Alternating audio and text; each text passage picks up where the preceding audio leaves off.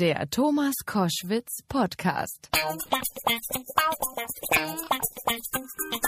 Koschwitz zum Wochenende jetzt mit dem stellvertretenden Chef der Bundes-FDP und äh, dem seit der letzten Bundestagswahl neuen Bundestagsvizepräsidenten Wolfgang Kubicki. Wir sprechen über das traditionelle Dreikönigstreffen der FDP am vergangenen Wochenende und über die FDP im Jahr 2018. Schönen guten Tag, Herr Kubicki. Einen wunderschönen guten Tag, Herr Koschwitz. Gutes neues Jahr noch für Sie. Ich glaube, 14 Tage nach dem Jahreswechsel darf man das alles noch wünschen. Bleiben Sie gesund. Ich wünsche Ihnen auch ein gutes neues Jahr. Das können wir das ganze Jahr über wünschen. Und Gesundheit ist immer äh, tagesaktuell. Absolut. Christian Lindner hat auf dem Dreikönigstreffen in Stuttgart letztes Wochenende den Ausstieg der FDP aus äh, den Jamaika-Sondierungsgesprächen verteidigt. Er wollte die Glaubwürdigkeit der Liberalen erhalten, so seine Aussage. War denn so eine Verteidigungsrede notwendig? Ist Lindner bei den FDP-Lern selbst auch so abgestürzt in seiner Beliebtheit wie bei dem Großteil der Bevölkerung?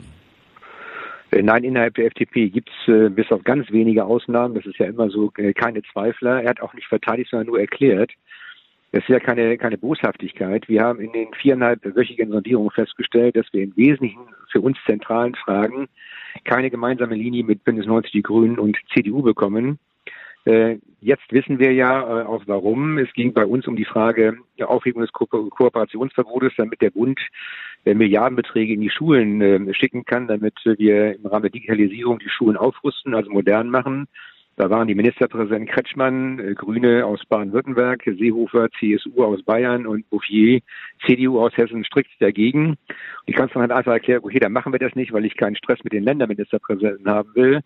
Und bei der Energiepolitik, bei den Klimazielen haben wir dreieinhalb Tage mit äh, der Kanzlerin und den Grünen verhandelt, weil wir gesagt haben, wir können die nationalen Klimaziele nur einhalten, wenn wir äh, unsere Industrie teilweise lahmlegen und den Verkehr. Ansonsten können wir 14 Millionen Tonnen CO2 aus dem Bereich nicht herausnehmen. Da hat die Kanzlerin gesagt, das ist alles äh, machbar, wir schaffen das, ihr Lieblingssatz, wir schaffen das schon. Wir haben gesagt, wir sind nicht gewählt worden dafür, den Industriestandort Deutschland zu ruinieren, da machen wir nicht mit. Und jetzt wissen wir im Rahmen der Sondierungen der Großen Koalition, dass sie äh, nach sechseinhalb Wochen die gleiche Kanzlerin, die gesagt haben, wir schaffen das, jetzt die nationalen Klimaziele aufgibt und feststellt, die sind so nicht zu erreichen. Also das zeigt, inhaltlich waren wir nicht in der Lage, auf einen gemeinsamen Nenner zu kommen und dann ist es besser äh, festzustellen, da machen wir es eben nicht zusammen, als dass man sich äh, durchwurschtelt und es ein Gebirge gibt und man bereits zwei oder drei Tage nach Beginn einer entsprechenden Koalition schon die Koalitionsfrage stellen muss. Dennoch ist es ja so, dass die Bevölkerung, also die Damen und Herren, die Sie auch mit gewählt haben, ja schon denken, ja nun Leute, wir haben euch gewählt, wir können ja nicht alle drei Minuten sozusagen neue Parteien an die richtigen Stellen wählen, nur rauft euch mal zusammen. Ist das so falsch? Denn ich meine, Ihre Beliebtheitswerte sind ja auch deswegen runtergegangen. Also ich meine der FDP jetzt. Ja, zunächst einmal müssen wir feststellen, dass wir bei allen Meinungsumfragen jetzt genau wieder dort sind, wo wir unmittelbar vor der Bundestagswahl waren, bei allen Instituten und wir nehmen ja auch wieder zu. Selbstverständlich ist das sehr gut inszeniert worden äh, von äh, der Kanzlerin und Bündnis 90 Die Grünen. Die sind sich an den Armen gefallen mit Tränen in den Augen, dass es nun nichts geworden ist, äh, aber haben verschwiegen dabei, dass es kaum Punkte gab, wo wir eine Übereinstimmung haben feststellen können. Und ich sage noch einmal, wenn man weiß, eine Beziehung wird nicht glücklich, dann sollte man sie gar nicht erst eingehen. Und äh, die Inszenierung wendet sich ja jetzt gegen die Beteiligten. Die Kanzlerin muss erklären, warum das, was sie in den Gesprächen mit uns verweigert hat, nun in der Großen Koalition funktionieren kann. Und die Grünen müssen sich mal positionieren mit der Frage, ist es wirklich diese Kanzlerin, die jetzt alle Umweltziele, die die Grünen vor sich hergetragen haben, aufgibt? Ist es diese Kanzlerin, die sie haben unterstützen wollen? Ist die CSU diejenige, die sie haben unterstützen wollen bei der Frage des Familiennachzugs und äh, der Obergrenze bei den Flüchtlingen?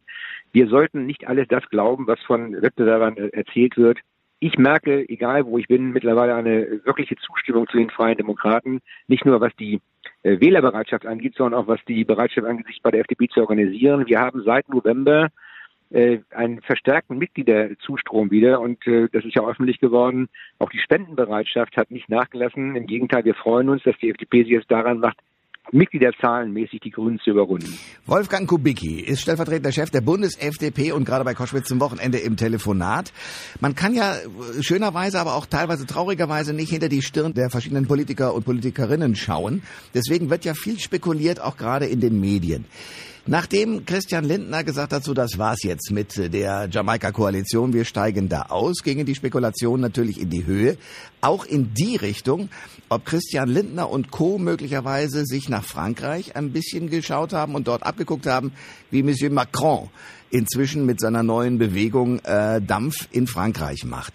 Ist das auch eine Idee, die Christian Lindner umtreibt? Äh, nein, zunächst einmal muss ich feststellen, es war keine einsame Entscheidung Christian Lindner zu sagen, es ist zu Ende mit den Sondierungsgesprächen, sondern es waren an dem Abend war bis auf Michael Theuer das gesamte Präsidium der Freien Demokraten anwesend und weitere Verhandler. Wir waren ungefähr 20 Leute und alle, unisono, alle haben gesagt, es macht keinen Sinn weiterzureden, lasst uns aufhören. Das war die gemeinsame Entscheidung, die Christian Lindner verkündet hat. Äh, die Freien Demokraten sind keine Bewegung, sondern eine, eine politische Partei. Aber ich habe nichts dagegen, wenn sich Ideen die notwendig sind für die Zukunftsfähigkeit unseres Landes, auch über andere Kreise hinweg durchsetzen. Beispiel wesentlich intensivere Maßnahmen im Bereich der Bildung unter Außerachtlassung von egoistischen Länderinteressen. Mein Gott, wir leben in einer globalisierten Welt. Da ist doch völlig wurscht, ob die Bayern, Baden-Württemberger, die jetzige Regierung das will oder nicht will, weil sie bestimmte Pfründe behalten will. Entscheidend ist, was tun wir für die jungen Menschen in diesem Land, die ja künftig im Wettbewerb weltweit bestehen müssen. Also wenn eine Idee sich durchsetzt, ist es doch in Ordnung. Dafür werben wir. Selbstverständlich werben wir auch dafür, dass die FDP stärker wird. Und lassen Sie mich mal letzte sagen. Niemand kann mehr sagen, man muss äh, aus staatspolitischer Raison oder aus äh, Verantwortung vor wem auch immer äh, alle Kröten schlucken. Nein, man kann auch aufstehen und sagen, es geht nicht. Liebe Leute, wir stellen fest, es geht so, kommt so nicht zusammen. Wir bitten euch nochmal, uns ein Votum darüber zu geben, durch Neuwahlen, was ihr in der politischen Richtung, äh, Ausrichtung tatsächlich wollt.